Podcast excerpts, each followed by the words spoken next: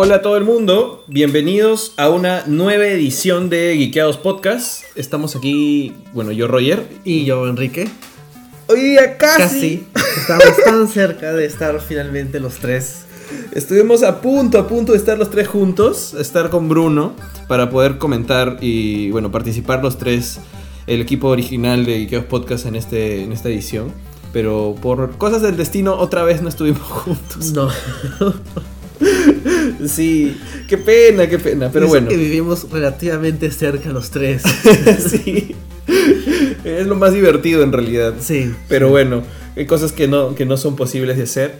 Eh, pero estamos aquí justamente para esta nueva edición, comprometidos con ustedes. Es una edición que también estamos grabando en vivo, así que si hay gente que se conecta y está en el Facebook, puede dejarnos comentarios, preguntas, conversamos con ustedes sobre todos los temas que vamos a comentar hoy. Pero hoy día es un día bastante diferente, ¿no es cierto, Enrique? Vamos a cambiar un poco el formato. Bueno, de hecho, desde el podcast anterior hemos cambiado un poco el formato. Fue porque fue una versión en audio de la charla que tuviste en la Feria del Libro. Sí, No fue un comentario de algún tema en particular, ni tampoco de noticias de la semana. De hecho, esta semana no ha habido muchas noticias. sí. Creo que lo más relevante ha sido lo de la película de Obi-Wan, que está tan verde que ni vale la pena entrar en mucho detalle por ahora. Claro que en realidad los spin-offs de Star Wars están en problemas, pues, ¿no? Entonces, en general. Sí, Pero ya pronto podemos tener un, un espacio para hablar más de eso. sí, eventualmente. Sí. Eh, pero sí, mira, hoy día en realidad queremos conversar con ustedes y vamos a, divagar, irnos un poco por las ramas sobre qué significa ser un geek ahora en pleno 2017, ¿no? Creo que muchos de nosotros hemos tenido esta experiencia de encontrarnos o reconocernos a nosotros mismos como, como ñoños, como nerds, como geeks a lo largo de nuestra vida y de repente lo somos, somos autoconscientes de eso desde muy jóvenes, ¿no? Pero hay un montón de gente que a través de la, la popularidad de las películas o series o más cosas, de pronto ha encontrado identidad en ser un geek ya mucho más tarde, ¿no? O sea, de pronto ya ahorita, recientemente. Claro. Entonces, eh, vamos a empezar a contar algunas anécdotas, vamos a contarles de pronto qué cosas raras hemos hecho en la vida, qué cosas son las más ñoñas que tenemos. y para eso queremos conversar justamente con, con los que se puedan conectar con nosotros, si no entre nosotros seguiremos pues ahí. Seguiremos contando, divagando. Divagando. Sí.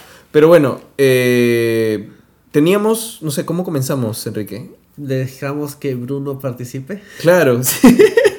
Para los que estén escuchando esto en versión podcast, eh, ahorita eh, vamos a añadir un, un audio de Bruno que justamente va a ser su rant de tres minutos. Tres minutos y medio más o menos. Sí, sobre qué ser un geek para él. Claro, y de hecho va a ser el setup de lo que vamos a comentar a lo largo del, del podcast, así que vale la pena que, el- que ponerlo ahora y que, nos, que sirva para introducir el tema. Claro. Vamos, Bruno. La experiencia geek según Bruno del 2017. La experiencia geek ha cambiado mucho desde aquellas épocas en las que estábamos en el colegio y bueno, acá ni siquiera era tan fácil conseguir historietas sin irte a tiendas de coleccionistas o tiendas donde venían los saldos de segunda mano. Eh, de, usualmente de México o de España, entonces teníamos unas traducciones un tanto peculiares. Pero la experiencia ha cambiado un montón. Ahora puedes encontrar cómics en cualquier librería, básicamente. Eh, las películas basadas en cómics estrenan eh, varias al año. Series, están creo que estrenando nueva cada mes. Es más, ahorita se estrena Defenders. Eh, y un montón de gente se ha abierto más a esa experiencia. Lo que antes era una cuestión, digamos, entre comillas, de ñoños. ¿Cuánta gente ahora juega videojuegos ya de grandes? ¿Cuánta gente disfruta los juegos de mesa? ¿Cuánta gente es fanática de series de ciencia ficción o fantasía que antes tenían un público muy selecto? O sea, miren más el caso de Game of Thrones o el caso de Walking Dead. O sea, antes esas eran ñoñadas. Hoy no. Hoy es básicamente de acceso a todo público. Y es hermoso que suceda eso. O sea, sí, antes era una experiencia un tanto privada, pero porque no había con quienes compartirlas. Al, al menos era una cosa que tenías como que un par de amigos con quienes podías compartirlo, pero no podías abiertamente estar por ahí hablándole a la gente de acerca de cómo Batman era tu personaje favori- favorito o bueno podías porque todo el mundo decía ah sí Batman y Superman chévere Batman es paja, Superman es un idiota. Pero no podías tener una discusión con alguien sobre, oye, pero Superman tiene matices. O la verdad, más que Batman me gusta el tercer Robin. Porque la gente decía, aguanta, ¿cómo que tercer Robin? Hay un Robin, ya está. No. Ahora puedes tener esas discusiones y a la gente le interesa. O sea, ya, seamos honestos, tampoco es que puedas tener una discusión sobre aquel personaje caletaza que salió en la tercera viñeta de la decimosexta página de ese cómic descontinuado de Frank Miller pero puedes tener conversaciones en las que le cuentas a alguien, oye, ¿sabes qué? Ha habido como cinco Robins. Y la gente va a decir, ah, maña, ¿en serio? Sí, y uno de ellos es el hijo Batman. ¿Qué? ¿Batman tiene un hijo? Sí. Y, insisto, hay un límite, ¿no? O sea, no vas a llegar a leer toda, eh, digamos, toda la biografía de todo, del quinto Flash con, con todo el mundo, pero sí puedes llegar a compartir información que muchos van a decir, no sabía eso. Hoy en día puedes realmente hacer un argumento y decir, oye, Aquaman es un personaje chévere. Antes no pasaba eso. Puedes, decirle, puedes tener debates con la gente sobre cuál es el mejor hombre araña del cine, porque a la gente, porque ya se ha vuelto parte de, la cultura popular de la mayoría de gente. Y, es hermoso, porque si bien los mega fanáticos que queremos saberlo todo de nuestro geekismo, de nuestras ñoñadas, seguimos siendo todavía los mega fanáticos, seguimos siendo los ñoños, los geeks y eso. Tenemos mucha más gente con quien compartirlo, en distintas medidas, sí, pero hay más gente que quiere saber más de esto. Y eso para mí es algo hermoso. Nada, esa es la experiencia geek según Bruno del 2017. Y Bruno ya habló. Pero bueno, para resumirlo de, forma más particular, sobre todo la gente que pronto se conecta ahorita, Enrique, ¿para ti qué es ser un geek? Es una muy buena pregunta. Supongo que lo más obvio es que, es que te guste de manera obsesiva, suena un poco feo, pero digamos que intensa, también suena un poco feo esa, calificación, pero que te guste mucho algo y que tengas mucho interés en profundizar, en darle muchas vueltas en tener mucho contacto con aquello que esté relacionado con una cosa que te gusta.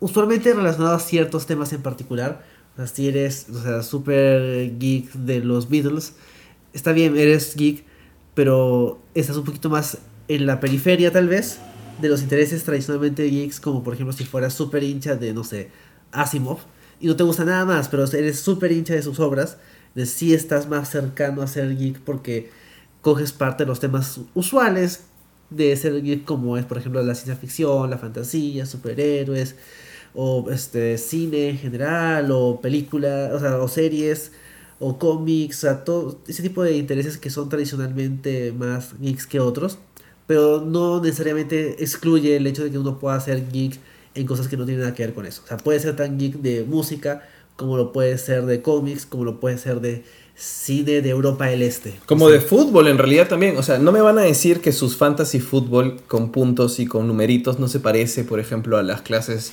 o cosas que se hacen en, un RPG clásico. Que no es algo tan común acá, pero por ejemplo en Estados Unidos sí.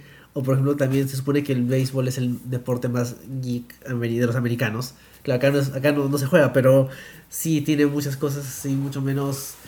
Se nota bastante atlético, pero también implica bastante conocimiento de la historia de todo el deporte, que lo hace bastante geek claro, Sí, de hecho sí. Todo el tema de estar atento a los cambios de cada temporada. Es un tema bastante geek. Claro, coleccionar cartitas de béisbol es una cosa bastante geek. sí. ¿no? O sea, de hecho, eh, yo creo que.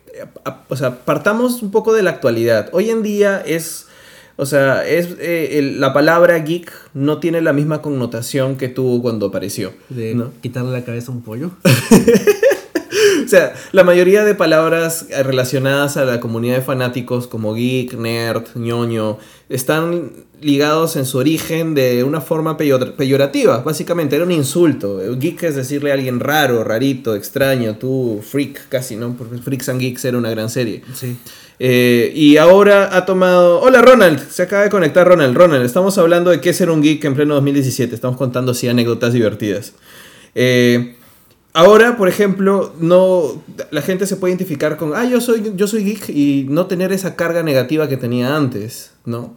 De hecho, eh, la gente de pronto no se da cuenta que forma parte de un fandom, pero son muy intensos con un fandom. Es muy popular que alguien esté dentro de un fandom grande. O sea, ahorita estamos en plena penúltima temporada de Game of Thrones. No se ve, pero este es Jon Snow. Aquí está Jon Snow. estamos en, en, en penúltima temporada de Game of Thrones y la gente eh, es muy intensa. O sea, se reúne para ver los capítulos. O sea, nosotros nos reunimos y comentamos una hora y media, dos horas los capítulos. todos los domingos en el invierno mató cable al- a partir de las nueve y media usualmente. Sí, eh, los domingos nueve y media. Sí. Y, y están comentando sobre quién murió, quién no. Este, hay memes toda la semana. La gente forma parte de un fandom, quieran o no. Y si no, están dentro de alguna serie o están de pronto viendo Pretty Little Liars, no sé. O algo que pronto los mantiene súper enganchados y hace que puedan compartir una cosa que les apasiona. Porque creo que esa es una de las cosas que te identifican como, como geek. O sea, te apasiona algo, te, te, te mueve el piso y por lo tanto quieres compartirlo con alguien más. Exacto. Sí, hay ambientes que, uno no se espera. O sea, yo me sorprendo cuando mis amigos hablan, por ejemplo, de PES o discuten acerca de si es que PES o, o FIFA es mejor y tienen cierto nivel de detalle de decir sí, el PES del 2017 es mejor que el del 2015, pero nada supera el del 2014 o el FIFA 98 es el mejor juego de fútbol de todos los tiempos.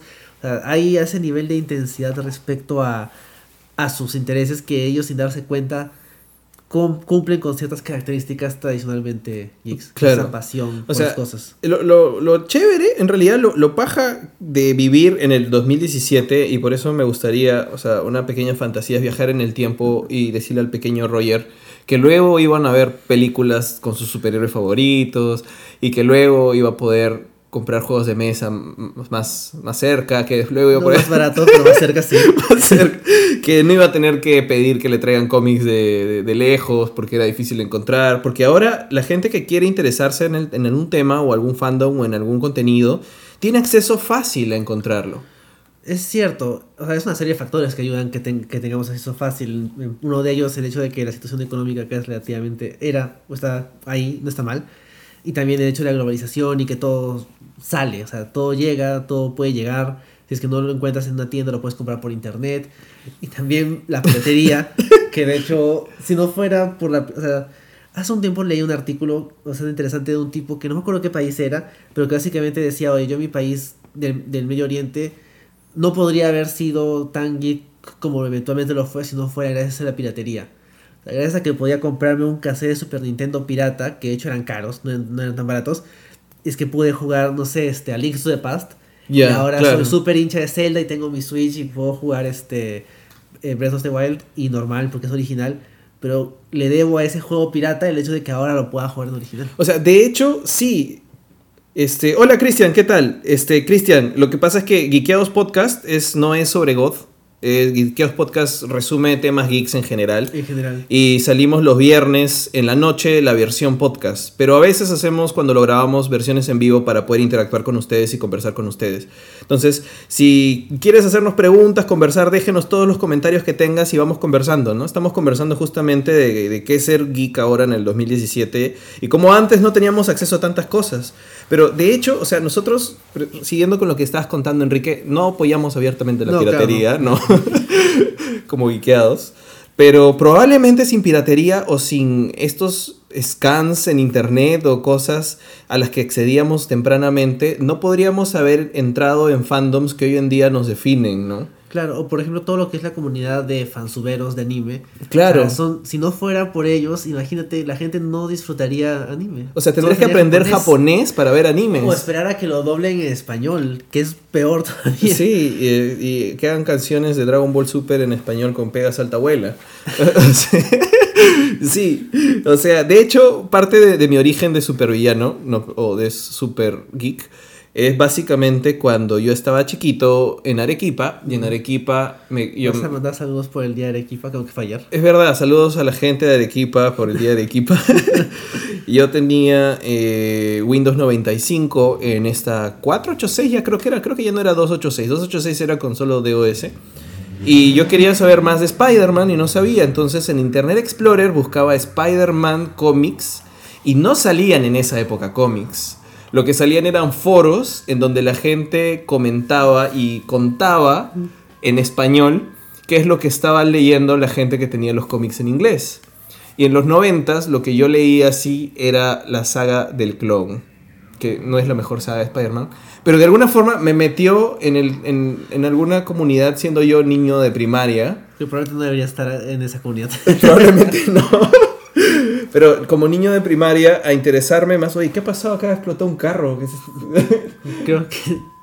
Bueno, bueno, que, que hizo que de pronto pudiera saber un poco más sobre el tema sin, neces- sin necesariamente este, quedarme con lo que me ofrecían, ¿no? Porque yo podía ver la serie de los 90 de Spider-Man, pero si quería saber qué más estaba pasando, podía ver... No, es más, ni siquiera... Todavía no había salido la serie de los 90 de Spider-Man. es del Eso- 96, de segunda mitad. de los Sí, es 90. 96, por ahí, 97. Entonces recién estaba por salir y yo la única forma de tenía de enterarme qué más historias habían del Hombre Araña era en estos foros donde me contaban los cómics y ni siquiera había scans, ni siquiera había scans.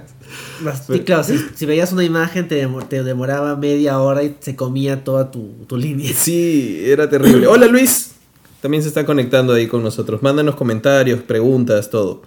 Sí. Eh, ¿Qué más? Bueno, por mi parte, creo que lo que me ayudó bastante, ayudó en cierto modo, a meterme más en los temas geeks, era que cuando estaba ya en Tacna, cuando era pequeño, siempre llegaban las revistas este, Club Nintendo, ya. que en su momento tenían una edición chilena, y luego, que o sea, la, la revista originalmente mexicana, tenía una versión chilena que era un poco más reducida, no sé qué le hacían, que le tenían quitando hojas, y luego eventualmente dejó de salir la versión chilena y solo llegó a la mexicana.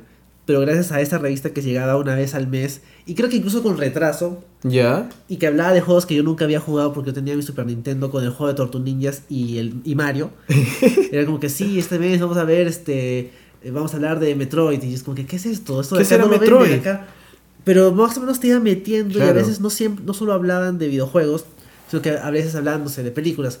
Por ejemplo, la primera vez que yo me enteré que existía El Señor de los Anillos fue que le dedicaron una nota chiquita al Señor de los Anillos. Ah, sí, por ejemplo, ahora en el cine puedes ver este, la comunidad del anillo. Y o sea, tenía su videojuego de hace unos 20 años que es terrible. Pero te contaba un poco y te mostraba y era como que, ah, esto es bien interesante. Y así me motivó a comprarme el libro de, de la comunidad del anillo y a leer todo lo demás. Claro. Entonces te va una pequeña cosita del ambiente geek, te va metiendo a lo demás. O sea, ves, este, juega, ves Dragon Ball y te motivas a ver más animes. Claro. Este, juegas un juego de estrategia y terminas tu- convirtiéndote en dotero, no sé. Poco a poco te va, te va metiendo más en el ambiente y vas viendo más cosas. O sea, te gusta StarCraft, te metes a leer novelas de ciencia ficción. Te gustó el juego, te gustó Injustice el videojuego, te metes a leer el cómic y luego comienzas a leer buenos cómics de verdad. Escuchen el Stanley donde habla que de le dedicamos a. Este, justamente me has hecho acordar y has desbloqueado memorias eh, Reprimidas. reprimidas en, en mi pasado. Porque sí, o sea, creo que es importantísimo el factor comunidad. O sea, cuando te gusta algo, lo quieres compartir, conversas y terminan recomendándote otra cosa y sigues consumiendo más. Pero las revistas, me acabo de acordar. O sea, de hecho las revistas eran muy importantes. O sea, no había Facebook, no había dónde encontrar en internet. Entonces lo que había era publicación de revistas en físico que hablaban sobre, sobre lo que te gustara. De Claro. hecho, yo tengo, no sé si lo tengo acá, pero yo tengo la edición número 0 y la número 1 de, de, de Kingdom, las revistas de, De cómics. cómics. Sí, Ah, de los que hacían después. una vez de Arequipa vinimos a vacaciones a Lima y entré a un Santa Isabel y lo estaban vendiendo, o Monterrey, no me acuerdo, y lo compré. Monterrey. Sí, y, y era, y ahí me enteré de, de Dark Knight Returns y dije, Batman es un alcohólico. No sabía. Y fue así una cosa, se cayó mi, mi infancia. Voy a buscar. No sé. Creo que está por acá. Ah, y también, por ejemplo, las publicaciones de manga que por algún motivo salían. Estas cosas las vendían afuera de mi colegio. Yo también eh, había una Los- tienda de libros viejos donde yo tenía varios de estos. Los de Dragon Ball los vendían, estos, estos mangas de Dragon Ball que estoy mostrando para la cámara del en vivo, los vendían afuera sobre una, sobre una tela, afuera de mi colegio, y la gente iba a comprar. Y compraban e intercambiábamos entre los amigos de la movilidad, me acuerdo. Era chévere. Sí. Sí. ¿Dónde está mi Kingdom? No sé dónde está. Ah, y la otra cosa que. No sé si se escucha, estoy gritando. La otra cosa que yo compraba eran las revistas de OK PC Gamer. No sé Ah, si, ese si no- recuerdas. OK PC Gamer. Tengo que buscarlas. era- no- bueno, mi PC no daba para jugar en esa época. Pero OK PC Gamer, esas revistas que probablemente ya, no sé si eran en los 90, pero fácil en los primeros de los años del 2000, eh, lo que hacía, no sé si era legal, alucina, pero era una revista gruesa que te hablaba de juegos y que venía con un CD con los Demos. demos quemados de todos esos juegos que hablaba la revista. Así por primera vez tuve StarCraft. Porque en una de esas ediciones estaba el demo de StarCraft. Y fue como que, wow, qué juego, qué, qué raro es este. Y jugué, un, instalaba todos esos, esos, este, esos, esos juegos. Por primera vez un montón de varios raros, también varios malos. Porque tenía eh, los demos quemados de la revista OK PC Gamer. Lo que yo hacía tam- también de dudosa legalidad era buscar ROMs de juegos. Y ahí sí, Claro. les- lamentablemente la factura del teléfono en esa época y con los modems de esa época hacía que gastáramos mucho en el teléfono por mi culpa. Sí. Y era como que yo tenía Nintendo, tenía Super Nintendo. Entonces como que nunca he jugado a Nintendo. A descargarme el emulador y buscar, no sé, quiero jugar los seis juegos de Mega Man. A descargar cada uno de los juegos que me demoraba una hora descargarlos. Para jugar y los cinco minutos morir a cada rato, porque eran muy difíciles. Sí, o sea, eh, antes de, de contarte un poquito más de esas cosas, eh, unos saluditos, unos comentarios que están por acá. Luis Soto dice, yo coleccionaba los álbumes que vendían afuera del cole. ¿Qué tiempos aquellos? Los álbumes de ahora ya no son como antes. Siguen habiendo álbumes. Siguen habiendo álbumes. Aparte de los de Panini, que pero, siempre hay. pero ya no, ya no está tanto la, la fanaticada de, de verdad los niños comprar figuritas y, re- y rellenar, intercambiar. Creo que ya, ya no lo veo tan, tan intenso, ¿no? Puede ser. No sé, yo, yo, o sea, yo también coleccioné esos ál- álbumes, eran bien chéveres. Yo también tenía esos. El álbum que nunca completé fue el de Candy. No, yo no recuerdo haber tenido álbum de Candy. Y el álbum de Candy era bien bacán. ¿Sí? Sí, era bien bacán. Pero tenía toda la historia. Toda la historia era ¿Hasta la parte de la era guerra? súper gru- Sí, pues por eso no lo completé. La parte de la guerra es la más paja. sí. Pero bueno, ese álbum de Candy. Ahora, este, no sé, no sé realmente qué álbumes hay, pero tuve varios. Tuve de la máscara, tuve varios. Yo también tuve- te- me compraba todos los que salían. Y Lex Novoa dice, bro, la serie roja de Dragon Ball Z. Claro, yo también los tuve y me los robaron. Saludos. No, Lex, no puede ser. Pero ¿sabes qué? Yo conservé un par y la mayoría los he comprado en estas ferias De libro. de- No, de libro, ¿ah? en, en un par de estas ferias de cómics. Entonces, en algún, en algún punto vi y dije, oh, compré todos los que pude. Como para completar por lo menos la saga de Cell, que es la que tenía que tenía yo de saga de Cell, ¿no? De serie roja. Entonces, he sacado solo cuatro, que tengo allá más metidos. Eh, Luis Soto dice que nunca llegó a completar los álbumes. No. O sea, bueno, estábamos hablando de, de los juegos que jugaste en ROM, ¿no? Sí. O sea, de hecho, yo tenía, bueno, yo no tenía, mi abuelita tenía un Super Nintendo, no, tenía un Nintendo, un NES, que ahora yo lo tengo, que me lo, me lo robé. No me lo robé, o sea, me lo dio. Ah, ya. Y tenía, o tenía dos NES, uno me lo quedé yo y otro mi prima. Y jugábamos ahí un montón, un montón. La primera vez que jugué videojuegos fue con ese NES. Pero ya cuando eh, me mudé a, a Lima y no me había dado ese NES, o sea, me lo dio mucho después. La primera vez que jugué Game Boy, porque amigos ricachones tenía que tenían Game Boy y yo no tenía Game Boy, fue porque mi prima me hizo descargar Pokémon Gold. Gold. Ah. Comencé con el Gold en un ROM para la computadora. Yo me acuerdo que justo o sea, salió Pokémon en Japón y luego llegó a América. Y de mi promoción yo era el único que sabía que era Pokémon porque en la revista Nintendo salió como que... Y el juego del mes es Pokémon, que es todo un éxito en Japón. Y te ponían los 150 y era como que, ah, qué interesante. Guau. Y le mostraba a mis amiguitos y decían, ¿qué cosa es esto? ¿Qué será? Y luego ya cuando salió el anime ya todo el mundo decía, ah, Pokémon, Pokémon. Claro, yo conocí Pokémon Gold antes del anime Pokémon.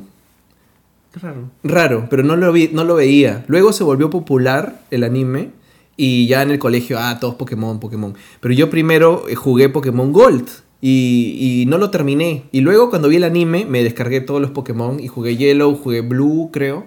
No jugué ni el, ni el verde ni el rojo. Y de ahí ya me he ido saltando más. Y no, has terminado todavía. no, no este, termino, no termino Luna. Sí. Sigo sin terminar Luna. Sí. Pero- Bueno, por ejemplo, Pokémon, parte de este tema de, de jugar ROMs era que no eran tan confiables. Me acuerdo cuando salió Pokémon Gold, salió en Japón, en Japón primero, y luego salieron traducciones de fans. Y yo me pasaba horas en internet buscando la mejor traducción porque había un punto en que ya no estaba traducido y no se podía jugar. Y estaba en japonés. Sí. Pokémon Gold me pasó eso. Estaba traducida la primera parte y me llegó y seguí jugando en japonés, pero cuando ya no se podía, ya lo dejé de hacer. Definitivamente. No- creo que la parte en que está Snorlax y tienes que despertarlo y no puedes leer no entiendes las instrucciones. Claro, sí, sí me acuerdo que pasaba eso, pero no pasaba solo con Pokémon, pasaba con varios ROMs distintos. De hecho, eh, por, por los ROMs es que yo eh, jugué mi juego favorito, que hasta ahora es mi juego favorito de toda la vida, ¿no? Por descargarme así varios ROMs, entre varios ROMs, entre Final Fantasy, Final Fantasy 3, pum, me descargué Chrono Trigger. Y dije, ¿qué es esto? Y empecé a jugar Chrono Trigger bonito. Y empecé a ir a la feria todo, y de pronto el pata viaja en el tiempo y dije ¡Wow! Y desde chiquito yo estaba, soy obsesivo compulsivo con el tema de viaje en el tiempo. Y he tratado de sacar a partir de ahí los veintitantos finales y ya fue, pero hasta ahora... la voz en cada etapa. Y todo Sí, eso. a- hasta ahora nada supera para mí Chrono Trigger. O sea, yo he tratado por mil formas, varias veces he estado así de comprar el, el cartucho de SNES original en Amazon, aunque es carísimo. Y, y cada, Te vez que, arrepentido. cada vez que lo he decidido, decía no stock. Ah, Entonces no lo he comprado. tienes que buscarlo en eBay. Pero tengo la versión de Play 3, tengo la versión, o sea, de, que salió para Play, pero desde el Play 3 se puede comprar. Tengo la versión para PSP. Todavía no compro la versión para 3DS, pero en algún momento la compraré porque es, es mi juego favorito de toda la vida. Sí, por ejemplo, a mí me pasó algo parecido con Tactics Ogre, que es un juego que es menos conocido ¿Ya? y que es también mi juego favorito. Que lo Tactics encontré, lo- o sea, en una revista sobre, creo que era de, de sus juegos de Nintendo 64, estaba hablando de la secuela, y como que sí, los juegos anteriores salieron acá y acá, y este salió para PlayStation, así que no vamos a decir nada porque es una revista de Nintendo. ¿Ya? Entonces me dio curiosidad, lo busqué, leí un poco de la trama y en esa época ya estaba un poco más grande y hay una parte en que el juego te da la opción de cometer un crimen de guerra Ah, y puedes hacerlo o puedes no hacerlo. Ujú. Igual ocurre, no importa tu decisión, pero si no lo haces, este, te echan la culpa. Y era como que vamos a matar a esta gente para echarle la culpa al gobierno opresor. Y nosotros que somos los rebeldes vamos a quedar bien. Ya. Era como que, wow, esto es un juego de chiquititos que se, pe- que se pegan estilo anime. Pero tiene momento de decisión moral. Claro. Adelantado su época. Claro, y, y el juego de Super Nintendo solo salió en Japón. Entonces yo me pasaba horas buscando el, el ROM del juego de PlayStation. Y en esa época emular PlayStation era súper complicado. Sí, por, Me lo bajé era por súper complicado. Pues lo bajaste por Emule. Yo usaba Emule para bajar algunas cosas Me de demoró esas. semanas.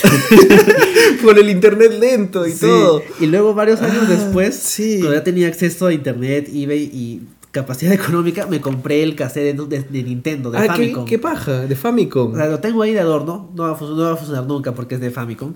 Pero no entra en un NES. No, No entra en un NES. No lo leo. si no te prestaba mi NES para que lo no, juegue. es no, de Super Famicom. De Super Famicom para Sí. colmo todavía. Sí. Wow. Sí, pues yo me acuerdo que ni bien terminé Chrono Cross, eh, perdón, Chrono Trigger, me busqué como loco Chrono Cross. Y también jugué Radical Dreamers. Justo te iba a preguntar si lo habías encontrado también Sí. eh, traducido. Eh, en inglés, Ajá. lo jugué en inglés. Pero Chrono Cross lo pasé hasta el primer disco.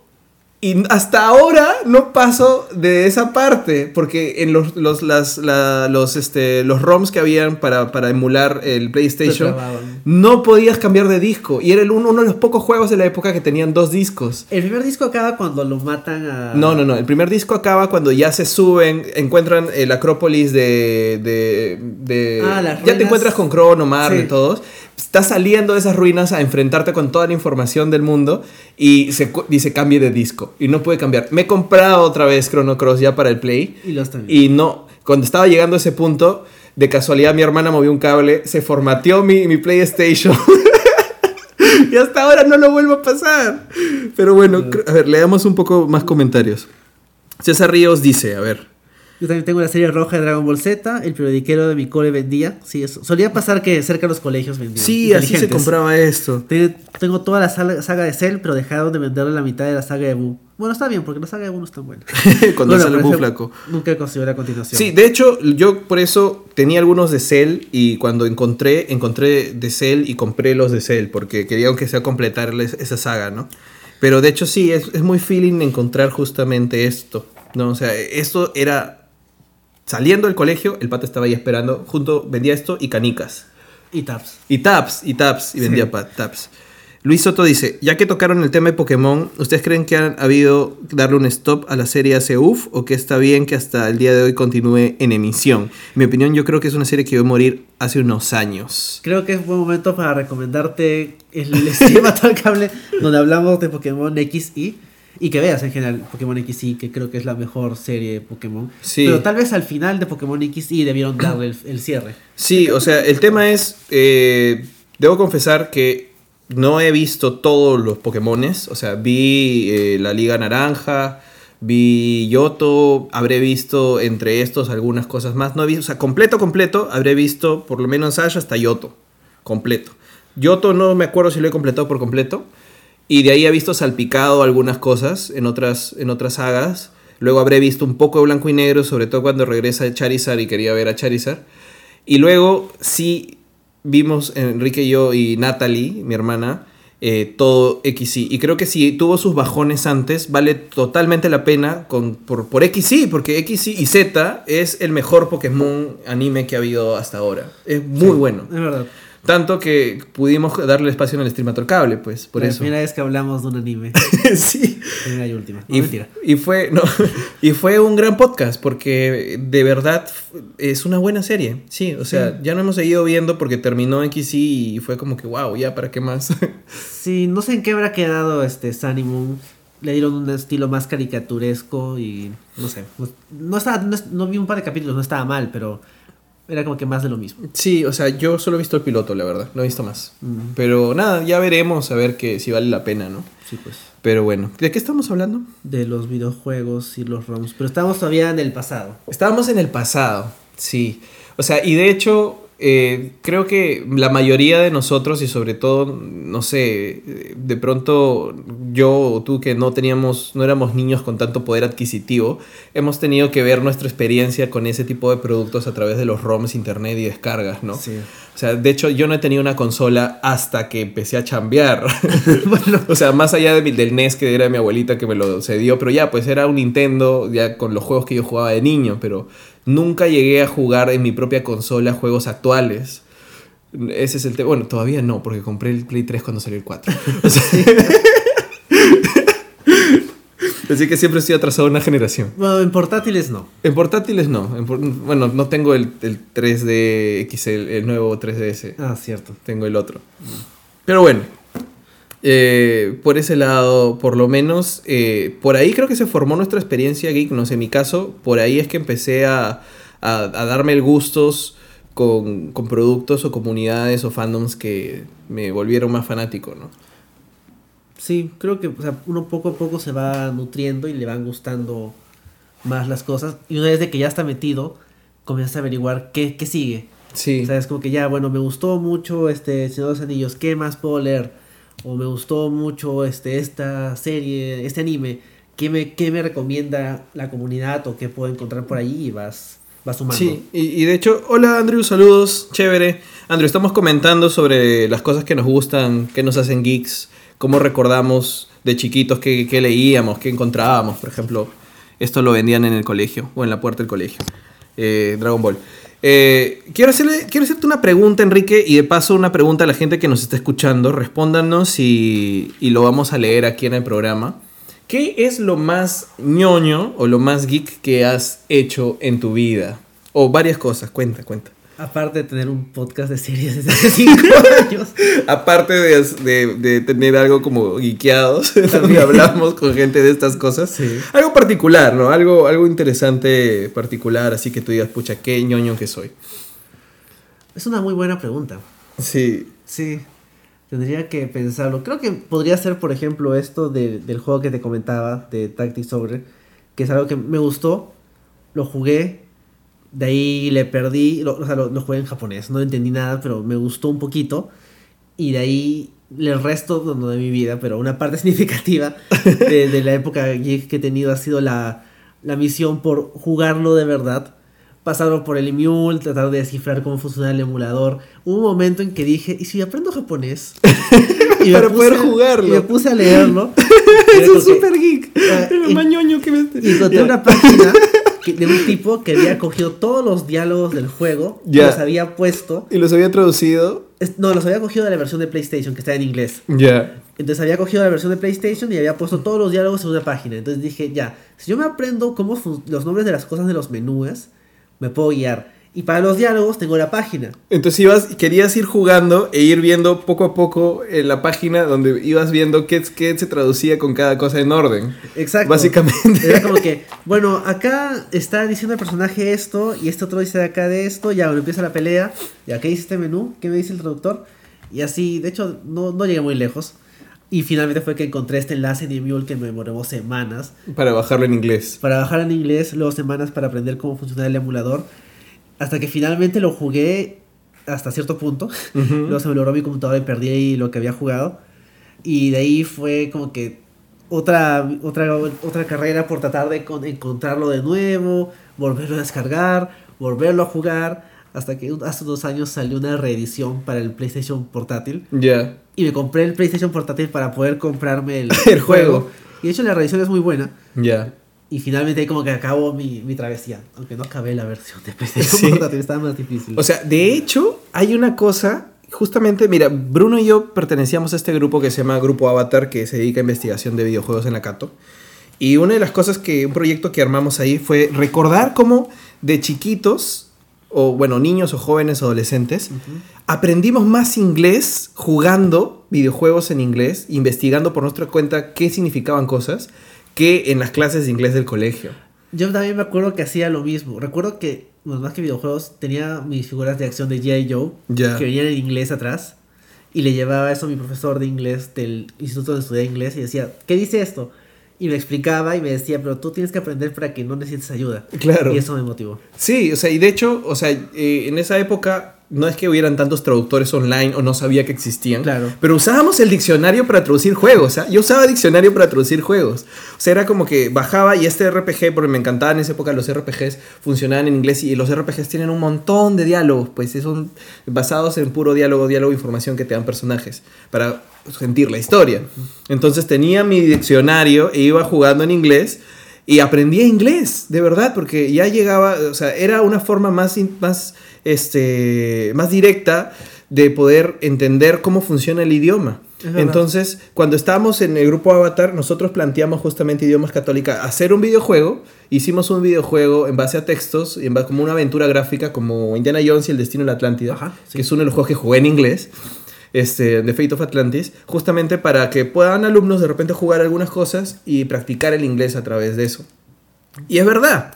A ver, acá hay algunas cosas que nos dice Andrew, Andrew Rojas. Que su geekeada empezó en una maratón que hice todo un fin de semana del Señor de los Anillos. Que se leyó los cinco libros en un fin de semana. Wow, Andrew, los cinco libros, Sí, eso es un montón para un fin de semana. Sí, es un montón. Y eso que el 30% son descripciones de, de la mosca que está en la nariz del elfo. Y canciones. y canciones y poemas. Sí. Wow, Andrew, de verdad que, eh, bueno, eso sí es como que lo más geek que puedes haber hecho de repente. Sí. Y que también que le pasó con Mega Man Diccionario para saber qué nombres tenían los bosses. Es verdad, sí, pues. bueno, así te aprende mucho. De hecho, o sea, ser geek te da cierto vocabulario en inglés que no es este. Que no. que no tiene una persona normal. Porque me acuerdo que en alguna ocasión me reunía con mis amigos que estábamos jugando un juego de, de miniaturas. Y un amigo tenía inconvenientes con, con el Las manual. reglas. Porque está, porque está en inglés y decía, ¿qué quiere decir esto? Y me decía, a veces no, no entiendo. Y le tengo que pedir ayuda a mi compañero de trabajo para que me traduzca. Y mi compañero me decía, ¿pero qué quiere decir esto? Lo buscaba y es, ah, esto es una alabarda. ¿Y ¿Qué es una alabarda? Y el tipo obviamente sabía, ah, la alabarda es ese tipo de arma. Gracias por. O sea, tú tienes un conocimiento geek que es saber, por ejemplo, ar- armas medievales. Y si, lo, y si le sumas el idioma, aprendes cosas que la persona promedio que sabe el idioma para hablar en su trabajo, para irse de Claro. turista, no aprende. Claro, en inglés lo que te enseñan en el colegio es funcional. ¿Dónde está el baño? Quiero comer, direcciones, qué sé yo.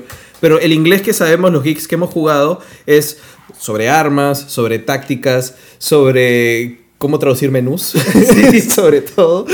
Eh, probablemente cuestiones dependiendo de, de qué, en dón- en- de- de qué forma está ambientada la historia del juego, si es futuro, si es algo.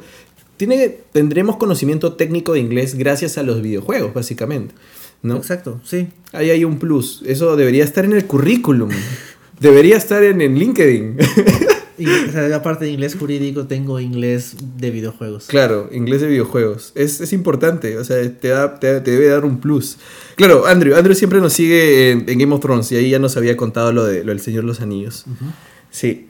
Pero bueno, ah, ¿qué, qué, qué- ah, te pregunté qué es lo más geek que he hecho. Sí. De hecho, qui- quisiera contar una experiencia que tuve con Bruno, que no pudo venir, para, para que valga también para, Para que él, cuente también por su lado. ¿no? Una vez estábamos chambeando en la Cato para la coordinación de comunicaciones y una, la computadora de nuestro jefe eh, eh, tenía un virus imborrable y no había presupuesto para poder este, pagar un antivirus, la gente de soporte de, de- de- En esa época los que veían el, el tema del soporte técnico todavía no estaba tan bien agarrada y era como que no podíamos hacer nada porque la computadora tenía un virus. Y ese virus iba a infectar nuestros USBs de 128 megas de esa época. Ya, 256, seguro. Entonces es como que, pucha, ¿cómo vamos a borrar este virus? No podemos trabajar, tenemos material ahí. Se nos ocurrió entrar a DOS. Porque sabíamos cuál era el virus. Ajá. Entramos cdir, entramos a la dirección, encontramos el archivito del. Y se borró. En DOS se borró el virus. Entonces volvimos a entrar en forma de Windows y ya no estaba. Y funcionó. Y nos sentimos los más ñoños del mundo por haber borrado un virus en DOS. Pero funcionó, de verdad. O sea, ya no se puede hacer porque ya no se puede entrar a DOS de ninguna computadora, pero... Es un buen uso de conocimiento, Vic. Sí, porque en esa época, eh, y- o sea, creo que ambos teníamos conocimiento de DOS porque los primeros juegos que jugamos fueron en DOS. Entrar a Prince of Persia tenías que poner C, dir, Prince, igual, punto .exe, era Prince.exe, Prince2.exe. Entonces tenías que buscar y todo. Entonces entre el hecho de buscar por DOS y todo lo demás nos había dado la posibilidad de poder encontrar la lógica cómo borrar un archivo que no sea por Windows. Porque está, no se podía hacer nada en el Windows de esa computadora. Interesante. Es una verdadera aplicación práctica. Sí, Sí. este, ¿qué dice Andrew? A ver, dice, de hecho mi hermano y yo somos gamers por tradición. Mi padre, mis tíos, mis primos, hasta mi madrina es gamer. Ah, qué paja. Es una dinastía de, gente jugando. Creo que está muy conectado al tema geek, cómic, cine y derivados. Sí, de hecho sí. O sea, el, creo que más bien no se le da todo el reconocimiento que, en donde conversan todo este tipo de, de arte, ¿no? O sea, el cómic es el noveno arte. eh, pero los videojuegos también tienen un montón de cosas. O sea, eh, la forma que trabajan el look and feel y las posibilidades expresivas que tienen de trabajarles todo un arte distinto. Sí, sobre todo ahora, ahora que es más que es más fácil que haya estudios independientes más experimentales que hagan cosas que no son simplemente un Call of Duty. Claro, sí. Es- dice los USBs hechos de piel de oso. bueno, de ahí, si de algo puedo, puedo decir que también me sirvió, bueno, en realidad no me sirvió, yo creo que me ligó y es inusual, o tal vez no, no sé. Eh, una cosa que pude haber hecho de lo más geek en mi vida es que una ex me hizo caso porque hice un video de Pokémon. De Pokémon. Sí. O sea, en esa época no nos hablamos mucho, pero hice un video de Pokémon en donde yo era un Pokémon, ella era un Pokémon. Y teníamos una batalla donde estaba tratando de que me haga caso. Oh. Y, y funcionó. Yo no sabía. Yo simplemente lo hice. El porchongo estaba experimentando con After Effects. Y funcionó. No, no sabía que me iba a ligar. ¿Le quieres mandar saludos? Eh, no creo que me esté escuchando. creo que es la única ex que ya no, no hablo con ella. Oh. Oh. No, pero todo bien. Pero fue muy divertido. O sea, fue en ese momento en que dije, no puede ser. Funcionó. Pokémon. Para algo. Pokémon. Pokémon. Y eso que, bueno, creo que fue inspirado un poco por Scott Pilgrim, porque había leído justo Scott. Y me gustó la, la, la simbología que había del amor y los videojuegos. Ujú. Entonces fue como que ya, le voy a meter full Pokémon. Entonces yo era un Pokémon, ella era un Pokémon y ya, y yo perdía. Entonces creo que le pareció ingenioso y empezamos a hablar más. Y fue como que una, un- fue una forma directa en decirle que, que tenía interés en ella y fue pues divertido, ¿no? Divertido. Pero fue súper Es Una ñoño. manera de ponerlo. Sí, fue ñoño. Eh, ¿Qué dice Andrew? Ahora se están haciendo grandes trabajos muy profundos con los videogames. Sí, grandes historias que no necesariamente son temas básicos, como, como peleas o algo así. En realidad, a mí me gustan mucho los juegos indie, Andrew. Si te pudiera recomendar uno ahorita y no lo has jugado, de repente, busca en Steam. ¿Cómo se llama? Este, Por ejemplo, This Eh, War of Mine, Ah, This War of Mine. que es acerca del asedio de Sarajevo, que no me acuerdo, no me acuerdo si era referencia al juego de mesa inspirado en el juego o el juego mismo, que leí un artículo de un tipo que básicamente decía, oye, yo viví esto y revivirlo a través del juego me ha hecho Ah, su, sufrirlo fuerza. de nuevo, pero no en el sentido de que esto es explotativo, sino en el sentido de que, o sea, espero que la gente sepa cómo es. Que la guerra no es como que tipos disparándose, sino que es la gente que está en medio. Claro. Y es un juego independiente que es, es bueno como juego, o sea, como jugabilidad es bien entretenido, pero también te, te llena de otras formas. Como- bueno, o sea, no, eh, es- de- desde el lado indie hay muchas potenciales es- Claro, expresivas. justo ¿no? menciona Life is Strange. Life is Strange es chévere, o sea, eh, a mí me encantó un montón, estoy esperando la segunda parte, ¿no? Es creo que lo mejorcito de lo último que está haciendo pues los amigos de Squaresoft, no, ya no son Squaresoft. Square Enix. So- son Square Enix, ¿no? Pero iba a recomendarte en realidad un juego que se llama A Year Walk, Year Walk, Caminata de un año, que es un juego que, digamos, al comienzo te va, sigue con una lógica de, de, de puzzles, básicamente, que está basado en la mitolo- mitología, ay, no me acuerdo qué tipo de mitología de Europa del Este. Slava. Creo que es, no, es, Chernobyl, este... es, es una, es mitología de bosques, básicamente, pero no te puedo contar más, porque te arruino el juego. Hasta ahí nomás te puedo contar. Digamos que los juegos indie son perfectos para encontrar cosas que, de innovación que tienen que pasar para que mejore toda la comunidad y para que puedas tener una experiencia súper loca. Pero el juego no, no es lo que esperas inicialmente y, y trasciende el mismo juego. Y eso es increíble. Es uno de los mejores juegos que he jugado. Yo solamente lo quise probar. Dije, voy a probar media horita, son 11 de la noche. Me pasé toda la madrugada jugándolo hasta acabarlo. Ese tipo de cosas difícilmente se encuentran y por eso lo, lo recuerdo, ¿no? Sí. Eh, ¿Qué más? Eh, no sé, ustedes, gente que nos está escuchando, Andrew, cuéntanos tú cuál es tu, tu otra cosa super geek que hayas hecho. Algo recontra ñoño. no sé, o a la gente que nos está escuchando.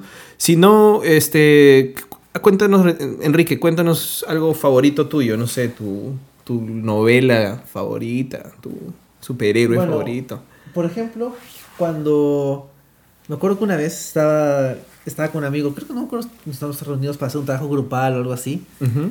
Y estábamos hablando y por algún motivo salió el tema de los superhéroes y decía, sí, sí, a mí me gusta Batman porque Batman le gusta a todo el mundo. Ujú. A pesar de que sí es un buen personaje. Y yo decía, sí, bueno, a mí sí me gusta este personaje, este otro acá. Pero ahora me está interesando este, por este personaje Daredevil, que es un personaje que no es tan conocido. Y decía, ah, el de la película de Ben Affleck, pero ese es, ese es terrible y algo así. Ya. Y justo en el momento en que él se estaba burlando, bueno, debido a la película, que es terrible, llega este, el cartero a mi casa y de post y me trae este, mi, un, un paquete y era la, el- una versión antigua de Born Again Man, ya. que había comprado por eBay. ¿Tú habías comprado eso por eBay? Claro, yo la había comprado por eBay, no la había leído. Había leído un par de tomos de la- del Daredevil de Bendis Ya. y no había leído nada de Miller. Y, vi este Born Again, había leído que era muy bueno, lo compré por internet. Era una versión antigua, así que tenía más feeling, porque era, es una versión de los 90, creo. Y justo llega al momento en que mi amigo se está burlando de, del personaje. Y bueno, en ese momento no lo leí, obviamente, porque estaba ocupado. Pero al día siguiente dije, ya, bueno, vamos a ver de qué trata. Y os- hoy es uno de mis cómics favoritos hasta ahora. Y, o sea, en general el cómic es genial, o sea, en todos los aspectos. Y fue algo súper casual de, ah, bueno, me dio curiosidad de ese personaje. Y desde ahí Daredevil es uno de mis héroes favoritos. Y fue porque, gracias a que ahora hay toda esta capacidad de acceso, de, bueno, me gusta esto, pero no sé de qué va, lo busco en Google, me gusta más y lo compro. Y llega, o sea, Claro. un mes, pero... Sí, o sea, de hecho, ahora que mencionas Daredevil, podemos pasar de pronto a hablar un poco de, de Defenders, ¿no? O sea, cómo es que no solamente Marvel o Netflix, sino cómo estos personajes que antes eran caletas o eran muy poco conocidos o de pronto tenían adaptaciones malas, de pronto han agarrado un potencial tan masivo, ¿no? De narración. O sea, Daredevil rompió Netflix cuando estrenó. Sí, y también Luke Cage. Y Luke Cage, o sea, no, o sea, de hecho, Luke Cage, Jessica Jones, este, bueno, Iron Fist no cuenta, pero ellos han podido desarrollarse gracias a que Daredevil funcionó tan bien con esa serie, ¿no? Que pudieron hacer esa serie de, de Netflix. Sí, o sea, me acuerdo hace con- 2013 que salió el anuncio, vamos a hacer estas cuatro series y luego los vamos a juntar. Y era como que, wow, esto va a ser interesante. Sí. Pero en esa época ya había salido Avengers 1, entonces como que había cierta confianza. Pero igual era un reto grande. De hecho, estamos a, a muy poco tiempo. Usualmente estrenan a las 3 de la mañana, ¿no? O 4 de la mañana. Sí, de hecho, voy a despertar temprano. Sí, para ver. Estamos, ahorita son las 11 y un poco más. Eh, usualmente Netflix estrena sus series para Perú a las 3 o 4 de la mañana. Y estamos a puertas de que empiece, que estrene Defenders. Defenders, que es un evento por el que hemos esperado cuántos años, ¿tres años? Desde el 2013. ¡Cuatro años! ¡Cuatro años! ¡Qué rápido Sí. pasa el tiempo! ¡Qué bestia! Sí. Pero eh, es, es todo un boom. O sea, Netflix ahora tiene tanto contenido, tanto, tanto, tanto, tanto contenido. ¿Y quién hubiera pensado cuando, cuando viste Daredevil de Ben Affleck que ahora sería básicamente quien une un, o lidera un nuevo grupo en una serie que es masiva, que sí es masiva? ¿No? Sí, to- o sea, no todo el mundo, pero sí bastante gente está pendiente del estreno de la serie. Tal vez no la van a ver el mismo día, no la van a esperar a las 3 de la mañana, pero estoy seguro que el lunes, en, los- en nuestros respectivos trabajos, alguien va a decir, ah, sí, el fin de semana vi un par de episodios de esta serie de los superhéroes. Y entonces va a estar ahí en la conversación. Bueno, probablemente va a ser Game of Thrones. Mala idea estrenar esta semana. Pero Sí. si no fuera por Game of Thrones, la gente iba a hablar de Defenders el lunes. Sí, pero bueno, eh, creo que lo chévere de vivir en el 2017, como para hacer una, una peque- un pequeño ya yendo hacia el final o aterrizando ¿Al todo, todo lo que estamos yendo hacia el presente, justamente, es que la gente puede tener acceso, de pronto se entera que hay algo chévere, le gusta y ya puedes tener acceso a eso. Y antes era más complicado, ¿no? O sea, sí recuerdo haber tenido que ir a esas tiendas de cómics en Centro de Lima o Jesús María, en donde habían puros viejos, barbudos, y yo era un niño y no me sentía nada cómodo porque ellos estaban rebuscando cómics y yo tenía miedo de preguntar por algo que recién me empezaba a gustar. Claro, por el- ejemplo. El, ambiente de la tienda de cómics es conocido por ser bastante intimidante. Sí, O sea, para niños, para mujeres, para gente que no está familiarizada con el ambiente. Entonces, de hecho, sí, siempre es como que asusta Sí. un poco. Pero ahora puedes encontrar en kioscos cómics, ahora puedes comprarlos por internet. Ahora hay mil adaptaciones de cómics y la gente compra. eh, Las puedes de- comprar en tiendas de libros. También en la feria del libro. Sí. Pasta dura. Tienes un montón de opciones. Y si no te va por el lado de la lectura, pues tienes adaptaciones en, en- en Netflix, en el cine, en series de televisión, en- de todas de- por todas partes, ¿no? Sí. Y ahora tienes, sobre todo ahora que ya tienes tanta oferta, también ya no estamos para consumir todo. O sea, antes cualquier cosa que venía de cómics, wow, Spider-Man de Raimi. Y ahora ves y te das cuenta, dices, oh, Spider-Man de Raimi, pues, ¿no? O sea, ¿por qué? Porque Pues, era lo único que había en ese Exacto, momento. Puede ser más exigente. Pero ahora somos más exigentes con los contenidos, sobre todo porque sabemos que hay más profundidad y no solo en simplemente peleitas o golpear y ya está, sino que uno puede tener todos los potenciales artísticos de los que hablaba Andrew más hace, hace un rato sobre los videojuegos, por ejemplo, ¿no? O sea, todos los recursos expresivos que puedan tener a disposición, y uno está buscando buenas historias, buenas adaptaciones. Somos más exigentes con los que lo producen. O por lo menos la idea es que lo seamos. Que no se Claro. consuma todo porque no le, le pones el sello Marvel a cualquier cosa y te lo venden. No, o sea, la idea es también decir, me has vendido mejores cosas que esto. Sí, claro. Sí. Entonces, es por eso que, que, que hacemos esto. o sea, para poder comentar, discutir, analizar lo que consumimos y todo, ¿no? Claro, y sobre todo, volviendo a algo que decías al principio, una parte interesante de ser geek es que se genera una comunidad. Y en parte más o menos la idea de tener un espacio como este, o los foros que existen, Twitter, las redes sociales, grupos en Facebook, lo que sea, de gente que le gusta esto y que puede ser intereses súper nicho, como por ejemplo, o sea, cosas que son más populares como los cómics y cosas que son un poquito menos accesibles como los juegos de mesa, tal vez por una cuestión económica más que una cuestión de acceso. Pero hay, o sea, acá hay un montón de grupos de juegos de mesa acá en Lima. Es cierto. Hay grupos de juegos de cartas específicos. O sea, cuando yo estaba en Tacna, éramos mi, yo y dos amigos más que jugábamos Magic. Mm. Y teníamos que irnos a Arica a comprar cartas. Claro. Entonces, a, a cierto punto era como que, bueno, ¿cuántas veces hemos jugado entre los tres? Bueno, unas 20 veces esta semana. y es como que, y siempre las mismas cartas. Entonces era bastante limitado. En cambio ahora es mucho más sencillo. O sea, vas a un montón de sitios y puedes encontrar gente ahí jugando. O vas a los pre-releases y hay un montón de gente ahí atenta al pre-release. Y llegan los materiales acá a Perú. O sea, hace 10 años era como que, bueno, hay que esperar a que por milagro llegue algo de la colección anterior a Lima. Sí, claro, ¿no? Y, o sea, ya hay un público mucho más grande, lo que conviene. Hay comunidades más grandes, se puede compartir más. El punto y uno de los objetivos en realidad que tenemos con Geekeados es que se hagan comunidades positivas también. O sea, que se pueda compartir, que se pueda conversar, que se pueda analizar, que podamos expandir cualquier tipo de fandom que nos interese y que creamos que pueda tener también un impacto positivo, ¿no? Claro, o sea, por ejemplo, con tener una nota acerca de un cómic que es muy bueno, ya se está buscando generar Claro. esa idea de, ah, bueno, esto vale la pena. Esto vale la pena. Y también criticar lo que no, ¿no? O sea, Exacto. de pronto, o sea, no, no vamos a alabar en ningún momento los cómics anti-islámicos de Frank Miller, por ejemplo. Claro, por ejemplo. o algo así. Justo hablaste de juegos de mesa y de repente por ahí podemos terminar, más o menos.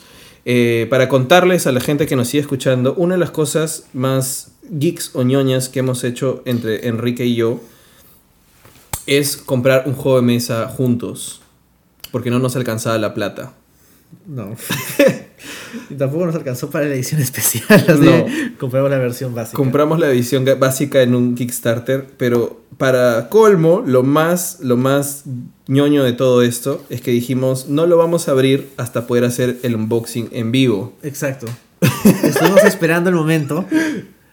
Nos preparamos, dijimos ya vamos a hacerlo en vivo, somos cuatro, cada uno representa a uno de los personajes, luego se fue complicando. Creo que hicimos como que 10 eventos para reunirnos para para- No se pudo, no se pudo. Y es el juego del Kickstarter de las tortugas ninja, de Teenage Mutant Ninja Turtles, que salió hace cuánto, un año. El juego llegó acá a Lima en el, verano. El verano. El verano fue. Entonces lo compramos en julio del año pasado, por ahí, creo. Lo compramos cuando todavía vivías en tu otra casa. Claro. Y eso fue hace buen tiempo. Lo compré en mi otra casa y acá es que me, me llegó Acá acá, llegó, cuando está acá. Y acá estoy desde agosto del año pasado. Sí.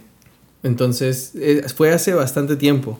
Este. Andrew dice: Lo había olvidado. Gracias a lo geek sé varios idiomas. Kenya, Sindarin del Señor de los Anillos. Sigo aprendiendo Alto Valirio. Y el Dotraki estoy en básico 5, creo. Ah, su manja, qué paja. De hecho, yo me acuerdo que cuando tuve que hacer mi presentación final en el curso de inglés que estudié cuando estaba en secundaria, tenías que escoger un tema Ya. y creo que hablé de la bibliografía de Tolkien y traté de meter un par de frases en, en Kenia, Ya.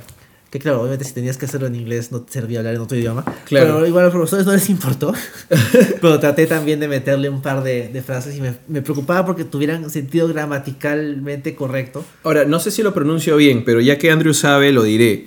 Eh, una de las, las frases más famosas en Sindarin es El encila lumen omientelvo, ¿cierto? Creo. Sí. Que te Andrew. corrija. Corrígeme, corrígeme. que me diga si lo pronuncié bien o no. Una estrella brilla en la noche de nuestro encuentro. Eso es. Este. Nada, ¿qué, qué, qué tal si mientras conversamos lo último, hacemos nuestro unboxing en vivo, Enrique? Bajo la caja. Sí, porque no podemos seguir esperando más. Hemos, mira, si, si ya hacemos las cuentas, lo compramos hace casi dos años, llegó hace casi un año y de repente hay todo un, un, este, un ecosistema viviendo dentro de la caja y no lo hemos, no lo hemos abierto. A ver, hay que, hay que hacer espacio para, para poder hacer el, el unboxing. Este, a ver, a ver. Para los que nos estén escuchando por podcast, vamos a seguir describiéndoles y hablando de lo que estamos haciendo. Carlos nos dice ñoños. Carlos, Pero creo que lo dice porque no lo hicimos participar del. del... del unboxing. Ya, a ver, ah, su- tiene, tiene un poco de polvo. Ah, bueno. Acompáñenos, por favor, gente. Vamos a tratar de, de abrir, abrir esto. No puedo usar la, la espada de Gamora. Eh, a ver, voy a traer un cuchito. Mientras tanto, sigue conversando con la gente. Bueno, puedo hablar de acerca del juego. Sí, cuéntanos acerca del juego. Bueno, el juego en realidad está no está basado en la caricatura, sino que está basado en la continuidad de los cómics de IDW. Los De- cómics- no, IDW no. No, sí, IDW. Sí, hay IDW Sí. de, de, de, de las tortugas De ninja. las tortugas ninjas, que básicamente es el mismo origen. Este, el Sky, el material químico, son cuatro tortugas, Splinter, Abril, Casey Jones, el Shredder y todo eso. Pero tiene sus variantes. Por ejemplo, en este caso, Abril no es una periodista, sino que es científica, bueno, estudiante universitaria. Este, dato curioso, ya que hablamos de Daredevil y de, de Defenders, eh, basi- eh, el accidente de Daredevil es el mismo que les cayó a las tortugas, según sus creadores, que lo hacen a modo de parodia de, de El Daredevil. clan de la- de la del pie es una parodia de la mano. Claro, en este caso el origen de las tortugas no tiene tanto que ver. O sea, es un origen nuevo que tiene que ver más con cuestiones alienígenas. Pero que igual sigue, siendo mutantes. Con el crank. Con los cracks. Ya, perdón que suene esto. Es el papel de aduanas. Ya. Está el papel de aduanas. Llegó por DHL. Llegó por DHL hace... Acá está la fecha. Llegó el 12 de enero del 2017. O sea, han pasado 8 meses. Han pasado 8 meses. Casi exactamente 8 meses. Sí, no puede ser. Ya, dice, wow, qué paja. Claro, Carlos está diciendo, no me invitaron, en serio, qué loco. Pero creo que sí lo invitamos. no. Sí lo invitamos eh, el día que lo queríamos hacer y no lo hemos hecho por- todavía porque no viniste a hacerlo. No, pero creo que también lo invitamos a participar del, De del la- Kickstarter. Sí, claro, dijimos para poder comprar contigo. Oye, la caja está bravaza. Está muy mostrarla. Miren. Con arte de Kevin Eastman, que él sigue siendo parte del equipo de, de IDW. Sí. Laird es el que está un poco fuera. De hecho, había una versión, una versión más completa que te venía con miniaturas de las tortugas originales en blanco y negro. Y que venía como forma de caja de pizza. Sí, y esa no la pudimos comprar porque no se alcanzó la plata. Sí, estaba como 60 dólares más. A ver, vamos a sacarlo. Ya. Vamos a mostrar la caja completa. ¡Wow! ¡Qué paja! Las tortugas clásicas. Nada. Tortugas clásicas. Una tortuga clásica. Y la parte de atrás. La parte de atrás, a ver si la pueden ver mejor. Hay esa luz que está ahí. Ahí, ahí habla sobre las miniaturas que hay. Está el Shredder, vienen varias cosas. El proyecto, o sea, Kickstarter en realidad, cuando se asocia con estas empresas interesantes, hace cosas bien pajas en juegos de mesa. Claro, y tú sabes que es confiable. O sea, no te, IDW no es que sea conocida por juegos de mesa, pero sabes que no te va a estafar. Sí, es, es interesante. Ahí está la caja. Sí. Bueno, eh, ¿qué, qué otra cosa viene con esto, Enrique, para seguirles contando a la gente? Bueno, es un juego de hasta 5 jugadores. Según entendía, puedes jugar con las cuatro tortugas, cada uno una persona. Y, Y, uno juega con, el, con los villanos. Sí, que yo- básicamente son el pie y criminales comunes. Sí, así que vamos a abrirlo por la parte de acá para no dañar tampoco tanto la... Por eso, aunque en realidad lo vas a terminar botando igual. Claro. Y se supone que se desarrollan los primeros arcos del cómic, donde los villanos son básicamente matones surtidos y un poquito del clan del pie. Y luego ya asumo que en expansiones futuras incorporarán el resto de arcos donde salen este lo más mutantes, donde sale por ejemplo este cocodrilo, sale el rey rata, sale, sale Cowboy, este, no, ¿cómo se llaman? Bebop y Rocksteady. Claro, Vivo y Rocksteady. Que no salen acá, no- creo que venían con la edición mejorada y no en esta. Sí. Según la continuidad del- de la historia todavía no salían, ahora eran humanos. Sí, o sea, de hecho, eh, algo interesante de los juegos de mesa hoy en día, o sea, antes un juego de mesa es tal y ya está, se acabó, pero los juegos de mesa, oye, qué bonita caja. Me gusta el olor a juego de mesa nuevo, no puedo. No puedo con, con el olor al, al- al cartón eh, empaquetado en plástico. Bueno, la cosa es que lo que me. Bueno, no sé si me gusta. Parte de la lógica de, de los DLCs en videojuegos y el negocio en realidad es todas estas series de expansiones que expanden más tu experiencia en el juego, ¿no? O sea, es, no es no solo una moda, sino sigue a, a criterios económicos. A ver, haz los honores, Enrique. Vamos a ver. Acá Andrew nos dice que su hermano ha creado un juego de Pokémon bravazo y que es demasiado divertido. Un juego con de mesa con fichas y todo. Manja, Andrew, qué paja.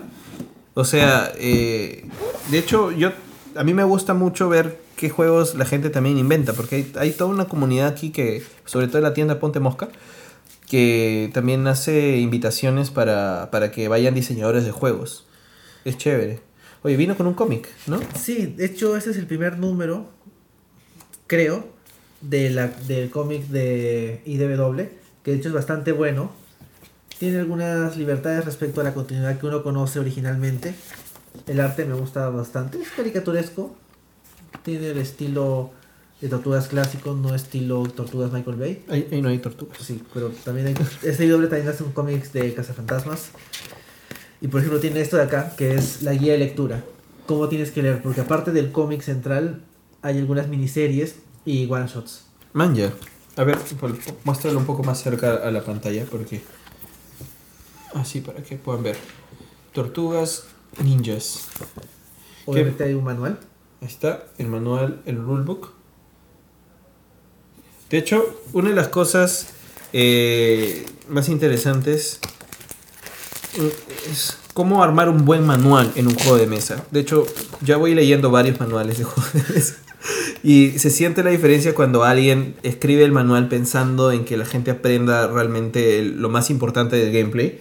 O cuando quieres llenarlo de todas las posibilidades de tu juego, ¿no? Ese es un manual que me parece corto, así que estará chévere. O sea, Debe ser.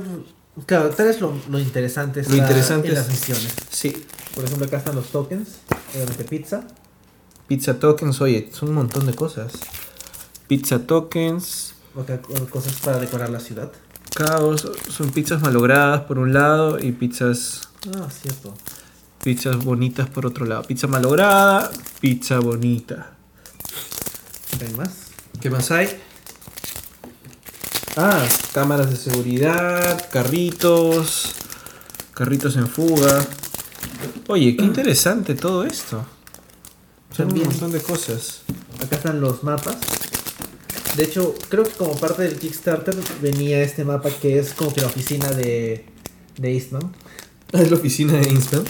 Sí, porque es como que un, un montón de cosas de dibujo, cosas dibujantes de tortugas. Voy a estornudar. ¡Achú! Creo que estaba guardado mucho tiempo. Sí, es el polvo. ¡Ah! ¡Achú! Salud. Ya. Esto lo abrimos después. Sí, acá están estos mapas, de ahí los, los vamos a revisar. Y creo que acá está la parte más importante. Y ahí vienen las miniaturas. A ver, a ver. Ya antojaron pizza, sí, nos morimos de hambre también, creo nosotros. Es un poco tarde. Gracias, gracias Andrew por dar- darnos salud. A ver, ¿qué más hay por acá? Sí, son las miniaturas. A ver.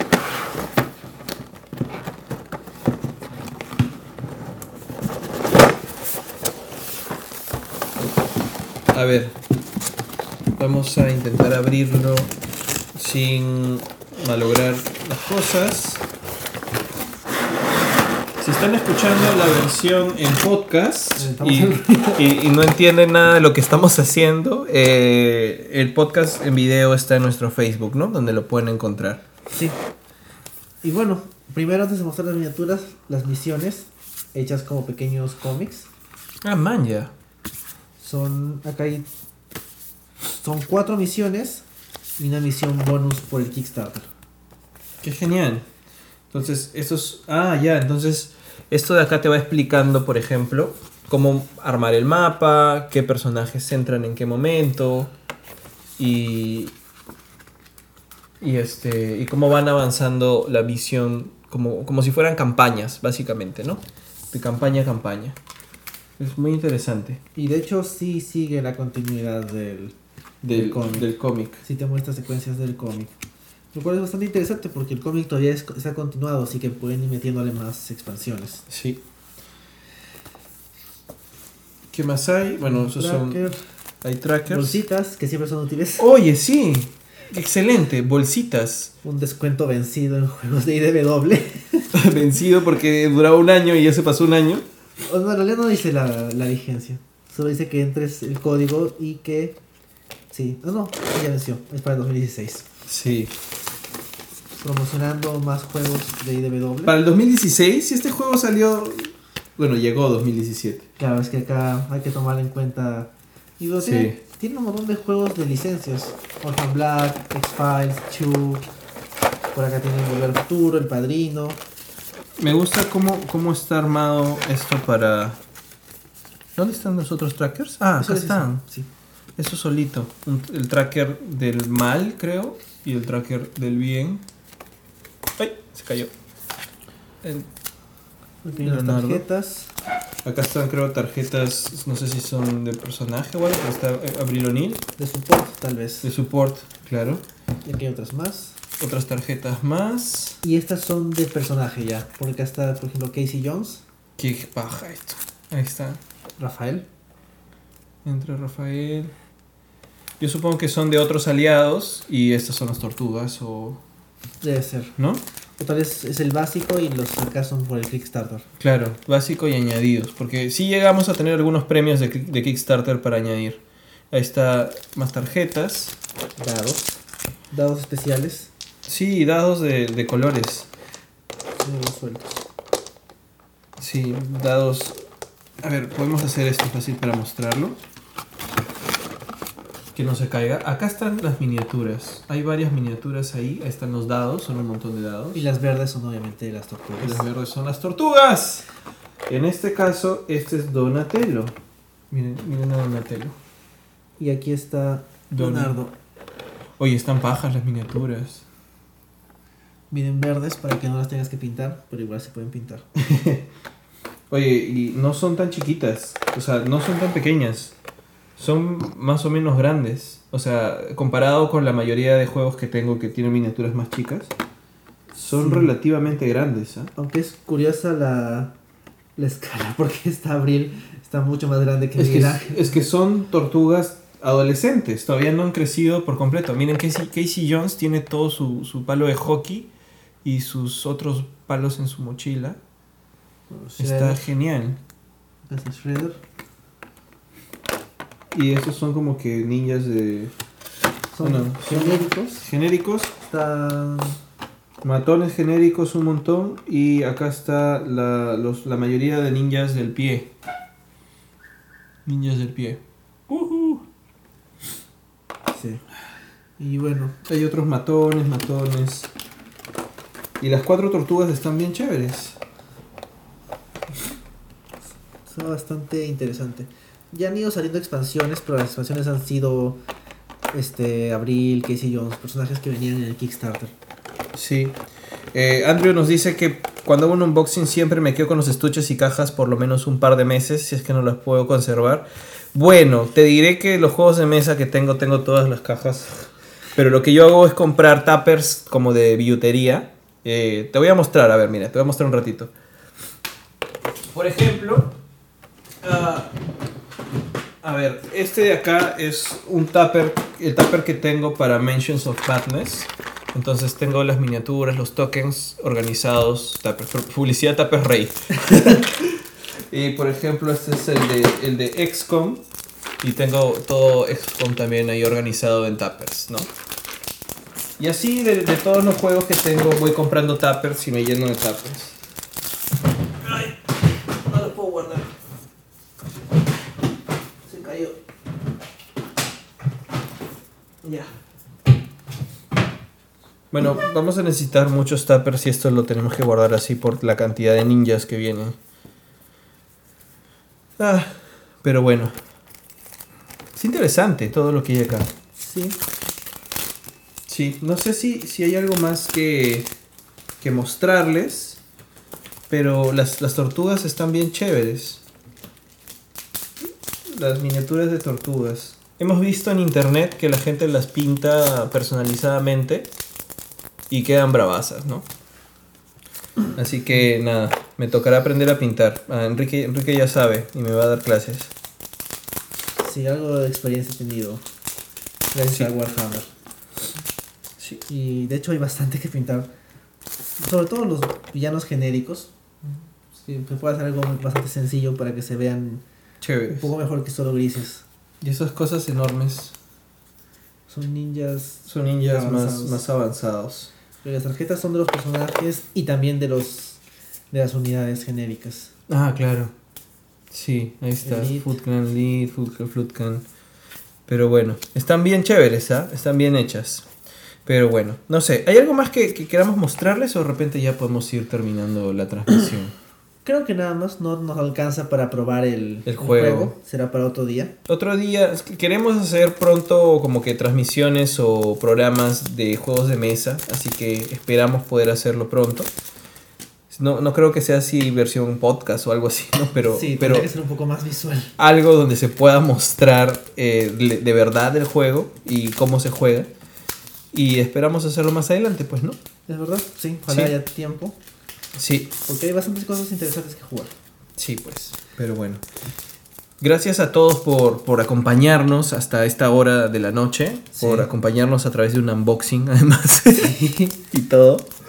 Eh, ojalá que les haya quedado un poco también del hecho de sentirnos afortunados en esta época en donde realmente hay más acceso a, a lo que nos gusta y poder encontrarlo más fácil, ¿no? O sea, y seguir creando comunidad, ¿no? Lo importante es seguir compartiendo, seguir recomendando cosas, anal- analizando. Sí, y siempre tratando de mantener un ambiente lo más amigable posible para que más gente quiera incorporarse a la comunidad.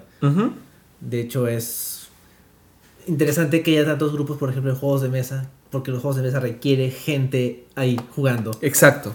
Y Sí. si es que la, y justamente una comunidad como por ejemplo la de los juegos de mesa tiene más énfasis en tratar de generar un ambiente propicio para que la gente se sienta cómoda.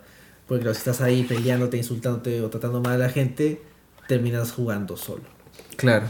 Sí. Sí. de hecho esa interacción es lo que hace posible que la gente se quede y hace amigos y compra juegos.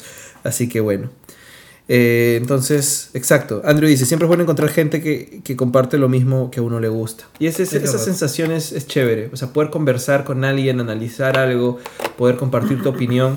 Es lo que queremos hacer aquí en Geekeados y es lo que quisiéramos que sea toda nuestra comunidad.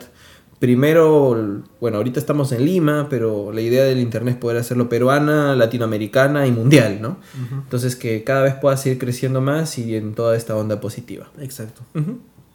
Sí, creo que eso ha sido todo por hoy. Sí, Como siempre pueden encontrar el podcast en iTunes como Geekeados Podcast, en el canal de SoundCloud de Geekeados, en la página web geekeados.com y como siempre también en nuestras redes sociales, en Facebook, en Twitter y en Instagram.